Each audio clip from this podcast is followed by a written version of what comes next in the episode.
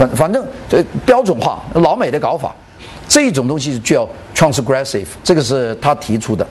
那么他讲到了很多，所以这他的书呢，你们可以看看这个理论的部分很多。第三个就是设计上出现了多元化面貌。现在现在的设计上第四个就是第四点吧，我们讲第一点是全球化啊所造成的这种问题，呃同质化。第二个是讲这个参数化，做成设计的速度加快，这个个体和地方的色彩越来越少。第三个是讲到了这个设计的批评里面提出了地缘政治的这个理论啊，就说地缘影响啊，有侵略化的这个设计的倾向。第四个就是呃当代设计出现出现了多元化，多元化其实就是很多种风格共存。我们看以前呢，就是现代主义完了以后就后现代主义，一个取代一个。到现在呢，是所有的并行。那现在设计有哪几个风格呢？一个风格就是我们的现代现代主义设计还是主流。啊，我们这个比方说这个这个毛了鼠标啊，这个麦克风啊，这个电脑没有任何装饰，也没有任何符号，就是现代主义的。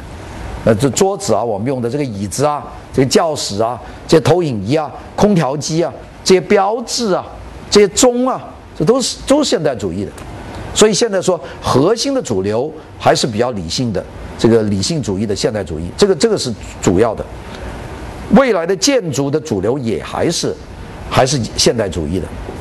然后这是第一个，我们等下看图片可以看到一些啊。当然有些人说，我现在把这个现代主义做到极致，做的像米斯那样。那么这种极端的形式主义做法，我们把它叫做新现代主义，也是里面的一个分支，New Modern 啊，New Modern。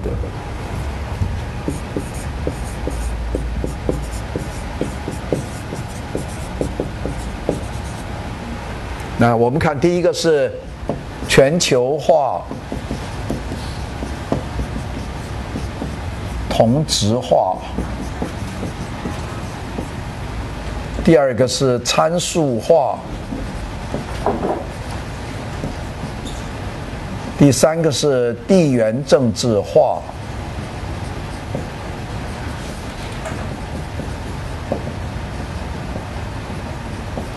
第四个是多元化。多元化，第一个是这个 New Modern 和 Modern。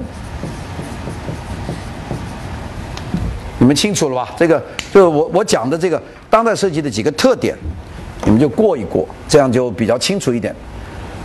这个我们等下看图片可以看到很多这样的东西啊。那个这是第一点。那么遵循新现代主义风格的人现在有很多了，在建筑师里面，比方说我们刚才看那个看过那个呃很重要的 Richard Meyer 呃理查麦耶，理查麦耶，麦耶你们应该知道吧？这个人知道麦耶吗？Richard m a y 也是个典型新现代主义者，呃，就是白颜色、黑颜色呃用的，并且做了我们看过的那个盖蒂博物馆呐，呃，在东部华侨城设计那些房子，白颜色的住宅都是 Richard m a y 的，这是新现代派。还有一个我跟他做过对话的，叫 David Chipman Chipmanfield 齐蓬菲尔德，这个现在新现代的一个代表人物。他在杭州做了一个楼盘，在那个玫瑰园旁边叫做九树，有没有听过九树啊？九棵树。那个很值得一去看，就在那个象山校区旁边。你要开车进山，有个叫九树，九树是一个非常棒的牛盘。那做完以后，《新建筑》杂志就做了一个会谈，就是我跟他两个人在对话，在九九树里面。那个对话后来录了像，我不知道放在哪去了，就全部用英语，就不要翻译。当时建筑新建筑出版社的编辑也是用英语，就大家这个我很觉得很很轻松，因为不要翻译，就大家哗哗哗就这样讲，讲了很多。那 David Chippenfield 是现代世界上最重要的一个新现代主义设计师，英英国人呐，呃，最近给英国女皇封了爵士啊，也就是贡献很大。那个还有海杜克 （Hayduk），Hayduk，Hayduk 已经去世了。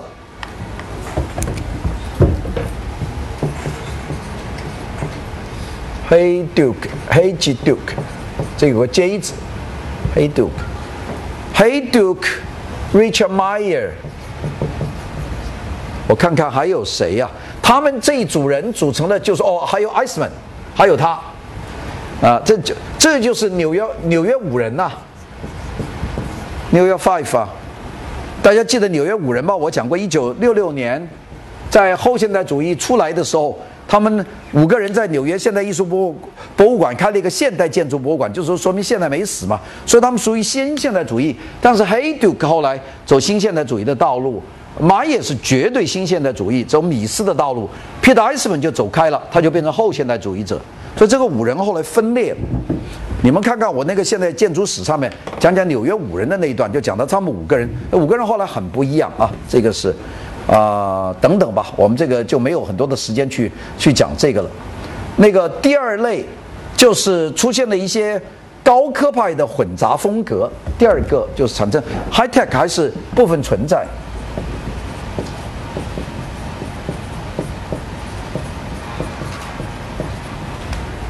就是在某些建筑上很暴露这个工业的这些痕迹或者技术的痕迹，在产品设计上也很常见，啊，有很多这个比方音响，呃，看到里面的芯子是吧？呃，用透明的这个塑料外壳可以看见里面的机动的部分。这个现在很多有电脑，像那个 i iMac 电脑，有一种是全透明的。呃，里面可以看见所有的里面那个电脑里面，这个属于一种 high tech 的一种做法，呃，它也是个 modern，但是用 high tech 的方式，这个就不多了，建筑上就越来越少啊。这个是第二个方一个流吧，那这个高科派，这个我就不讲了。第三个就后现代余波荡漾。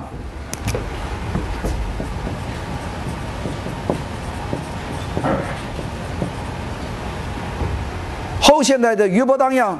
世上所出现的楼，就是在现代主义上主义上面加上一些装饰的调侃，就包括我们对面那个楼，你能说叫新古典吗？它也不太新古典，它其实也是个后现代类型的东西。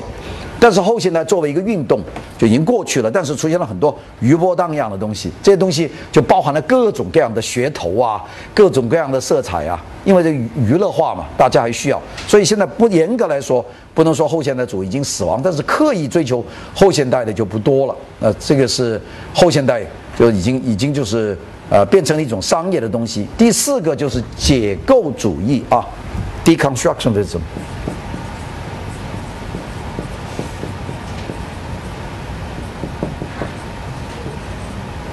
这有个 D 啊，解解构主义，解构主义当然方兴未艾了，现在人很多了，这个很多人都走这个，像这个奥地利的蓝天主，还有扎哈哈迪特，呃，弗兰克盖利，这个埃利克欧文莫斯，我我可以数出很大一一一批人来，这个就是变成了这个很重要的一一个派别。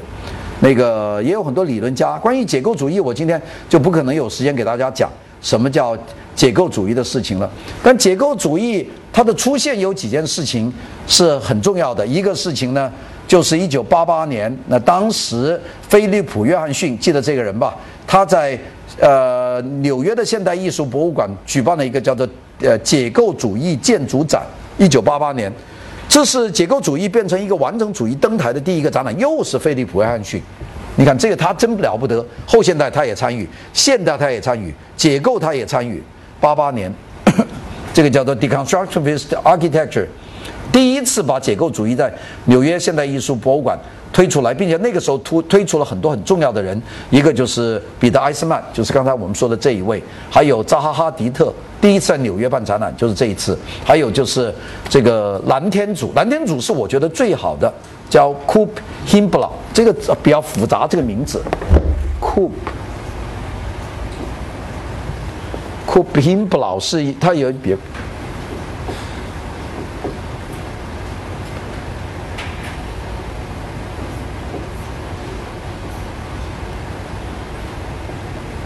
他这里打个括号，写了个 L，然后后面才是 A U，这是故意这样搞的。Coop Himblau 这个字是个括号 L，这个这个很出名，叫蓝天组。蓝天组做的建筑，你们上个礼拜才看见。上个礼拜我们在大连的国际会议中心，李克强参加了一个叫做沃呃。叫做瑞士的那个论坛叫什么？达达沃斯论坛的中国会谈就是在那个地方举行，那个建筑就是蓝天组设计的，呃，所以大家大家找找片子看就可以知道，蓝天组在中国做了相当庞大的项目啊。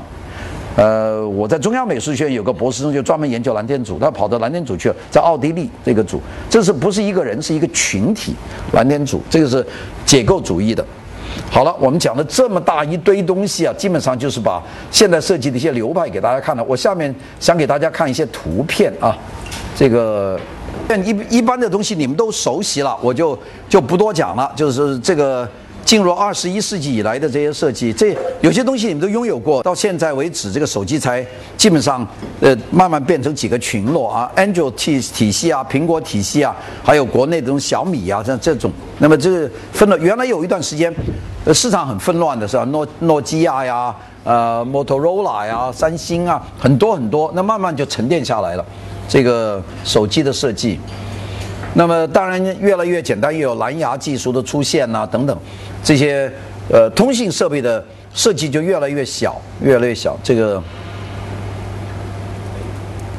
这个手提电脑的广告，这个也是呃也是相当的薄小。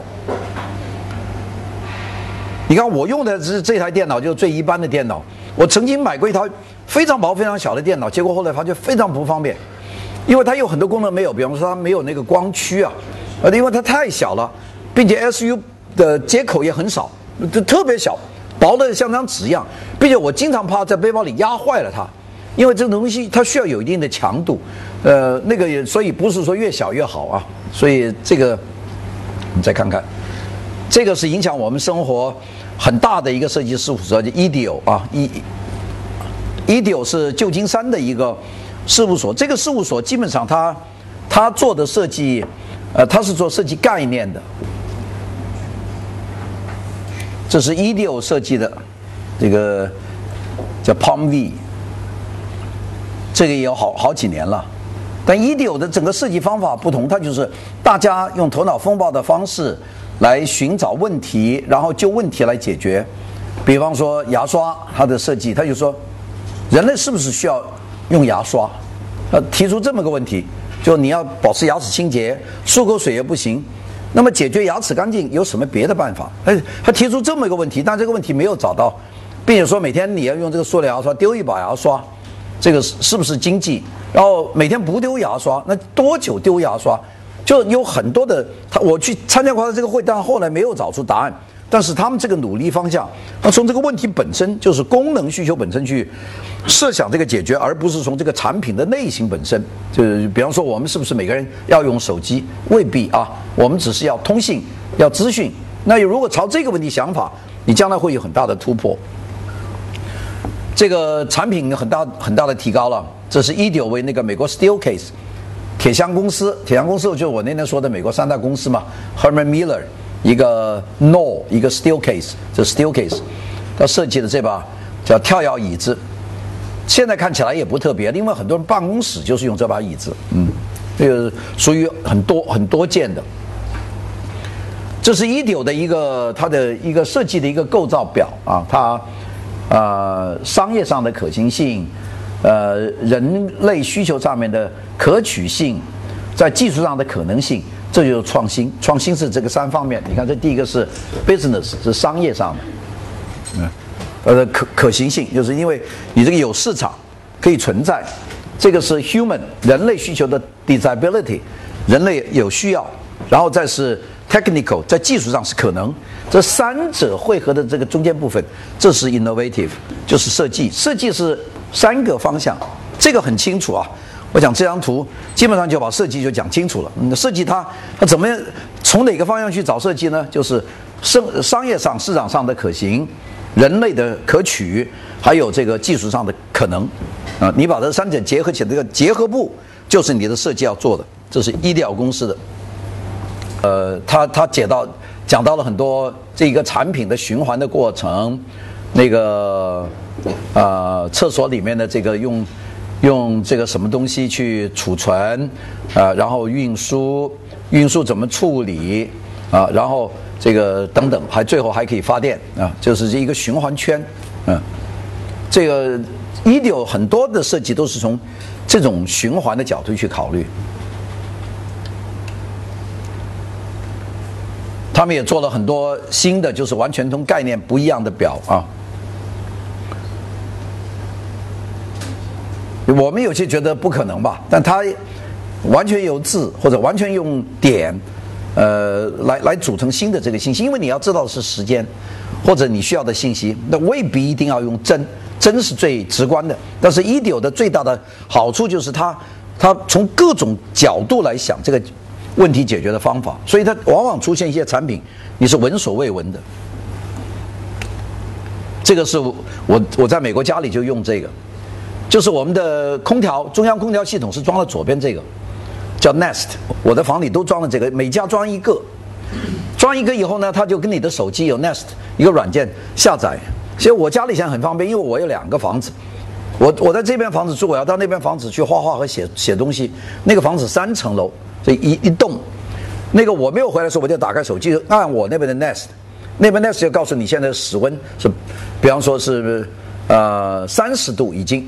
那么我开车去要二十分钟或者三十分钟，我就按了一下，我按个，比方说二十五度或者二十四度，它的空调就开了，并且上面还可以点哪个房要多少度，它就给你调。那个东西呢，我跟那个隔壁那个 Ralphs 超超市联系，后来我不联系，因为我用东西我回家不多。你跟超市联系，他他在超市在你这个 Nest 里面装冰箱里面装一个探测器，也是免费的。然后你放牛奶的地方，你的牛奶还剩下一点的时候，它会自动给你送过来，大家知道吧？就是超市知道你大概剩多少，它就给你送过来，就在你的账上扣扣卡。所有的东西都是靠这个。如果你的房子照着有人开那个门动哪个门，你这个手机上都会看见。它是一个一个联网的东西，叫 Nest。美国现在用的很多了，东西非常可爱。就是你你你不想一回家就一身汗是吧？你就早一点。还有，你可以早一点把车车房门打开，让它冲。因为我地下有个车房门嘛，那你按按车房门先按开，车房门就给你开，就不闷了。你车到了进就不要离眼，用遥控器。它这个等于是个家庭管理的一个软件系统。这个做的人是苹果电脑公司的一个合伙人啊，就是这个系统，很容易用。我本来以为很用，七十二是温度啊，是温度。恒温，你调到那个温度、那个湿度，它它它到了，它就停停机器，嗯。那我们知道，呃，我们推崇的 iPad，你看这个 iPad，这个这个景象，大家都都不惊奇了。那这个有的是人，这张照片应该是在中国拍的。你看这旁边有中文字吧？是不是啊？啊，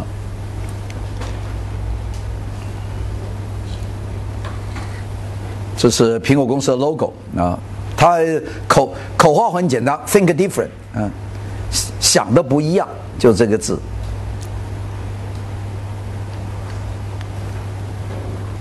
改变生活的了。苹果的总部在库普蒂诺，大家要知道这个城市在硅谷的一个小城市叫库普蒂诺，那个一点都不张扬。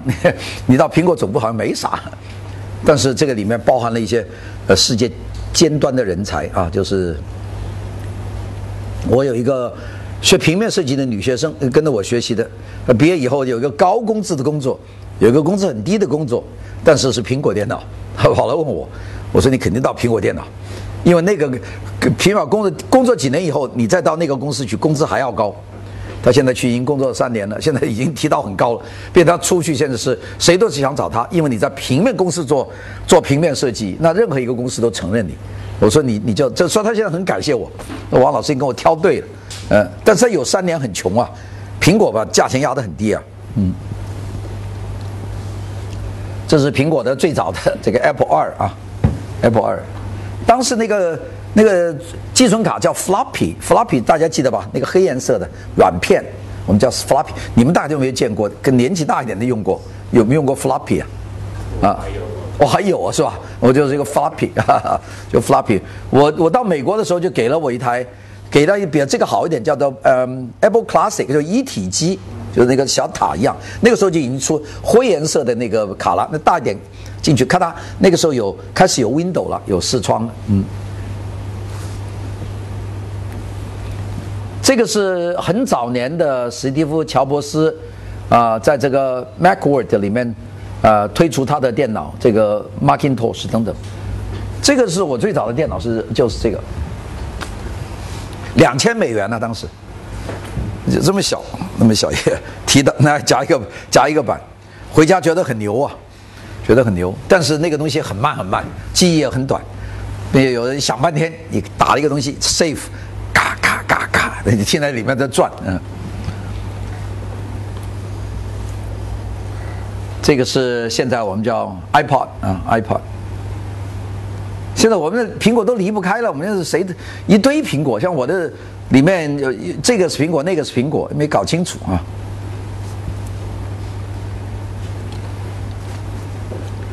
这个我们现在每天用的这个，这个是老照片，呃，我们现在是更好的。我的那个是算什么？我那个是 iPhone 六嘛？我现在拿的一个手机，我应该是 iPhone 六，我说好像。小一点的，我那个好像比别人的，嗯，啊，我看有些人很大的那个 iPhone 六，嗯，哦 Plus 又是很大的有些，然后 iPad，这些是在现代设计里面改变人类前途的一些重要的设计，所以我们现在讲到当代设计，那很神奇的一个时代啊。五 S 是我上个礼拜丢了这台手机，哎呀，真是郁闷。我是在你们这里讲完课那天晚上回去，太困了，在在飞机上是吧？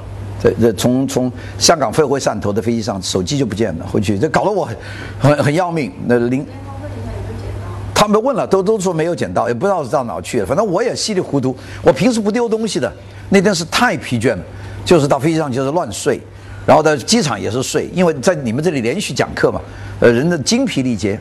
就后来发现没不见手机，现在不见手机是个很重大的事情，你知道？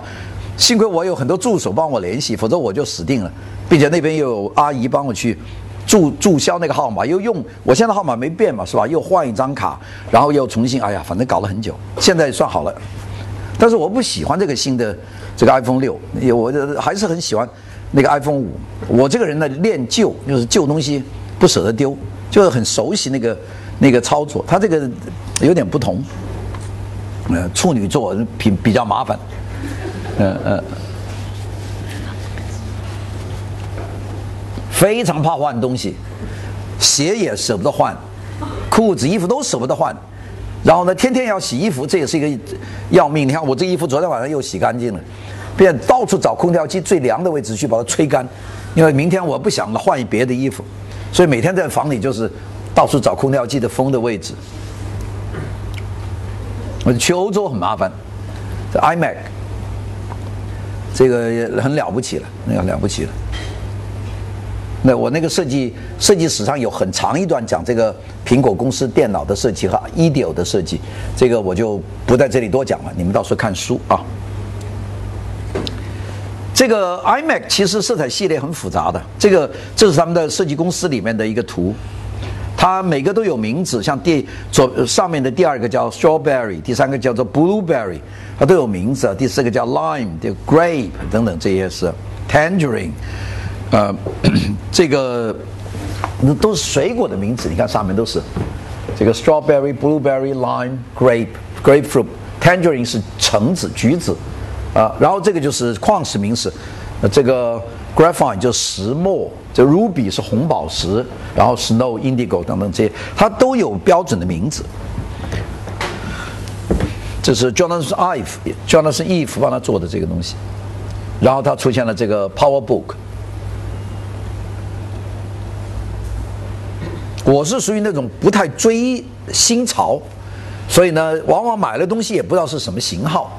苹果电脑我买了，我到现在都不知道我那个那个苹果电脑是什么型号，反正我不太用它，我用惯了这种这种呃 IP 呃这个呃这 PC，因为这个中文界面比较好打字，你知道吧？苹果它是个设计用的，就是老老觉得打字不顺我的手，这个就顺我的手，并且我不喜欢用手提机，我就喜欢用座机，因为座机打东西比较比较可靠，所以这个东西就出差没办法，有的带带一个。这个美国的这个 Universal Design 是非常重要的。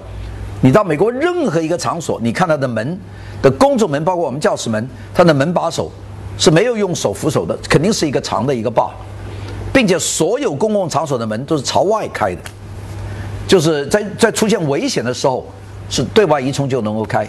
然后所有有人聚集的房间必须有两个出口，像这个房间是对的，有两个出口，并且他要求有可能是对角线出口，就是安全。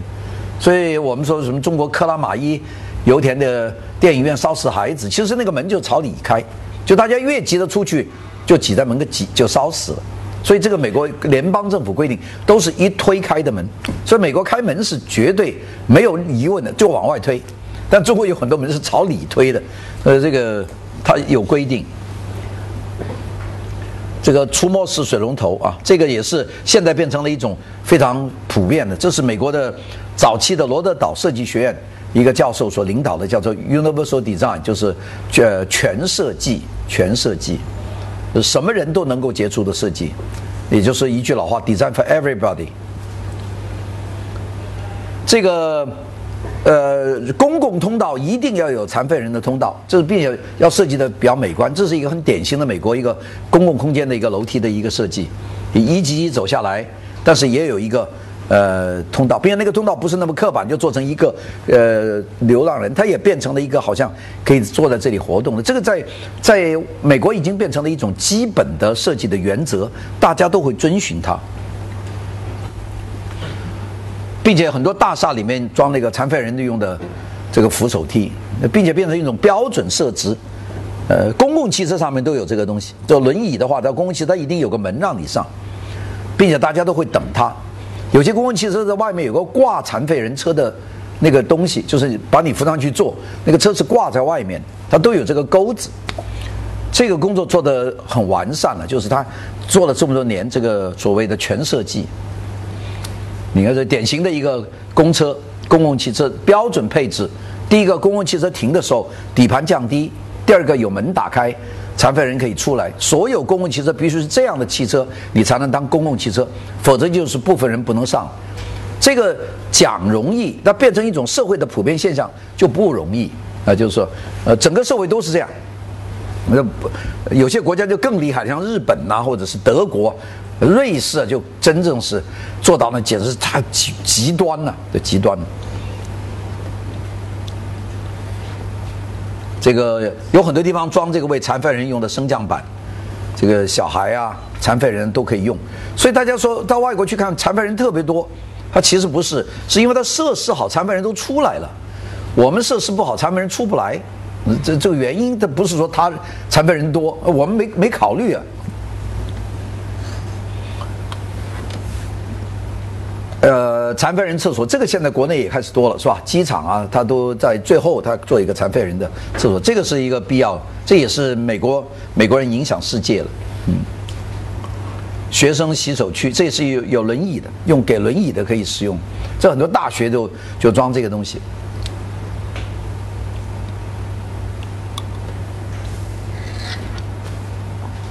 这个叫全设计厨房。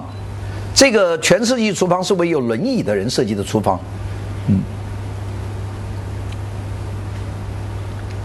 所以我们说设计的好，不是说为精英设计，而是为所有的人设计。最难的设计是为所有人的设计，呃，这个这是日本的，它的一个呃游泳池。你看这个游泳池，这是外国游泳池没见过，它有个缓坡通道。就是你这个，你是做那种不怕水的那种人动的那个扶椅的话，你可以慢慢慢慢推到这里，把扶椅放到这里，你可以游。没有腿的话，就是照顾连游泳池也社区游泳池也照顾到这个残废人他们的使用。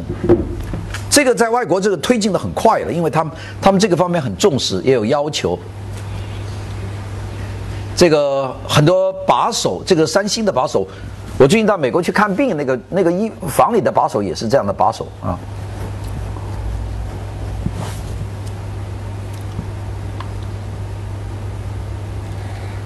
这是香港，这个照片是我拍的，是吧？香港很多很多巴士都有这个残废人进口，并且司机会下来帮忙推，嗯，这个社会就慢慢就就健全了啊。呃，有很多产品设计，我就不一一讲了。这个哈里逊，他就设计全设计的一个重要的人。那么他哈里逊是罗德岛设计学院的一个教授了，他做了大量的这个全设计的这个作品啊，这个厨房啊。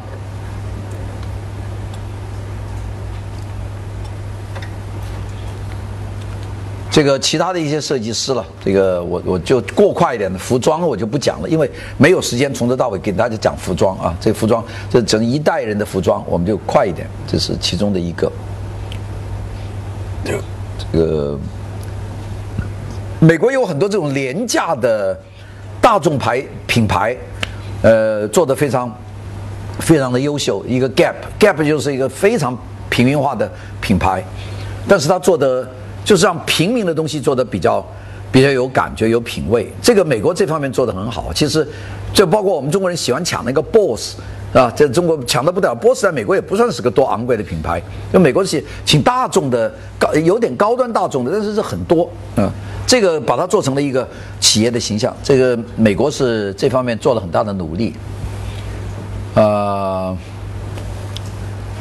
新一代的相机了，这个徕卡。这个有人送了一台给我，但是我不知道搁哪去了。我现在老在犯愁，就是我明明记得那个人送了一个带皮套的徕卡相机给我，我又放在办公室的抽屉里，然后我现在肯定没有人偷东西，就是肯定是我自己放到哪去了。但是我一次没有用过，就看了一下。你看，有个人说索尼相机拍了可以马上上电脑，我说马上要买一台，买台也没有用，也不见了。徕卡是别人送的，并且我现在很怕碰见那个人说我送你相机没用啊，因为我我不知道我搁哪去了。现在东西太多了，不多好事。呃，火车设计，这德国叫 ICE 啊，这不是冰的意思啊，就是一个一个串写。法国叫 TGV，这个跟我们的和谐号差不多啊。嗯。柏林啊，这讲德国设计，我们就前面过一过，就是讲德国设计，这是分国设计。这个我没有时间了，我就是给大家快快的看一看。维也纳工作坊。慕尼黑的联合工作坊的餐具，这是从十九世纪开始，我们就呃刚才看的是美国的啊，我们走一走，你看德国的梳妆台，嗯，那是德国的。是穆特修斯，这是德意志工作联盟的创始人之一，他设计的一个住宅。然后到维也纳分呃分离主义运动，约翰霍霍夫曼设计的机器椅，这把椅子国美的博物馆有。啊，就是国美的那一批收藏品有，然后这个这个快过一点，我这个牌是一个分国史啊，花园城市是德国第一座花园城市，哈勒劳。呃，德国有很多里程碑设计，这个钢盔大家都很熟悉，这是纳粹的军盔是吧？呃，这个到现在还是我们觉得很很威武的一个军盔，嗯。这个战后，他们开始设计德国厨房，这是刚刚战后四四五十年代的法兰克福的厨房。然后钢管座椅，这个钢管椅子，乌尔姆设计学，这个我就快一点了。德国有个很重要的工业设计机构，叫做工业设计论坛，它的 logo，这个论坛在德国地位很重要了，它主持德国的很多重大的工业设计的比赛呀等等这些活动。德国的东西东东西，这个是一九一三年的这个会议会议演讲机，那这个得奖就得上面那个 IF，就是 Product Design Award，二一三年的，一九二零一四年的 IF 得奖，嗯，这是在台北的一个团队设计的电玩鼠标，嗯，得那个奖的很很了不起，那个奖。我现在给大家先看看建筑的部分吧，这个产品部分太庞杂，我这个没这一部分没整理。我看看，这个第一个同质化问题，全世界变得一模一样。这是莫斯科国际金融中心，我要不说的话，说在上海你们也相信，或者在澳门也也相信，没没区别，同质化啊。这个是莫斯科的，这个北京，你说在法兰克福，你也觉得有点像，这是北京亮马河。嗯，没有任何的标志都是高速公路啊，都是大楼啊，呃，连标志也都是外国的，并且都是那些企业的名字。印度新德里，这个不说以为在澳门是吧？那个楼是一样，嗯，就我就讲国际化、同质化这个问题现在很严峻啊。是澳大利亚设计师的一个塔塔楼，技术上现在什么东西都可以解决了，就是这个技术太发达了。现在，芝加哥这个川普塔，川普就是现在现竞选美国共和党总统提名人的这个极端的一个政客嘛，在美国民意评论很评民意很高啊。那我们看原来的，真的就是米斯凡德洛的，这是在呃多伦多的这个这个。一个国际主义风格，这是米斯凡德洛七十年代的作品啊，六十年代的作品。那现在基本上全世界都像这个。早年的这个柯宁格设计的研发住宅二十二号，就早年的这个纯现代主义的作品，现在差不多。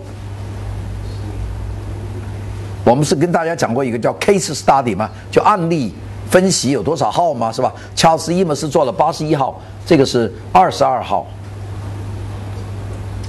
那么，所以地标天际线正在改变。这是伦敦西伦敦的天际线。我们看见那个子弹一样的是诺尔曼福斯特的，这一堆就是劳伊德，呃，劳伊德劳伊德公司的那一堆，很多很多了，都在这里。哦，这是劳伊德的那一堆，对。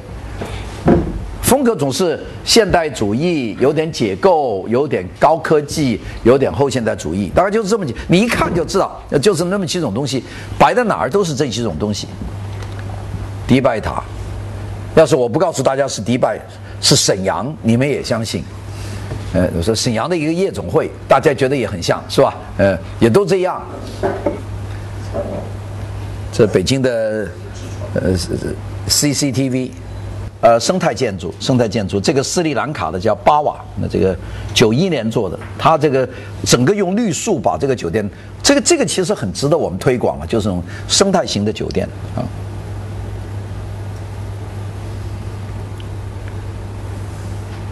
那个堵车啊，我们刚才讲了很多笑话。这张就是随便拍的北京的一个路路。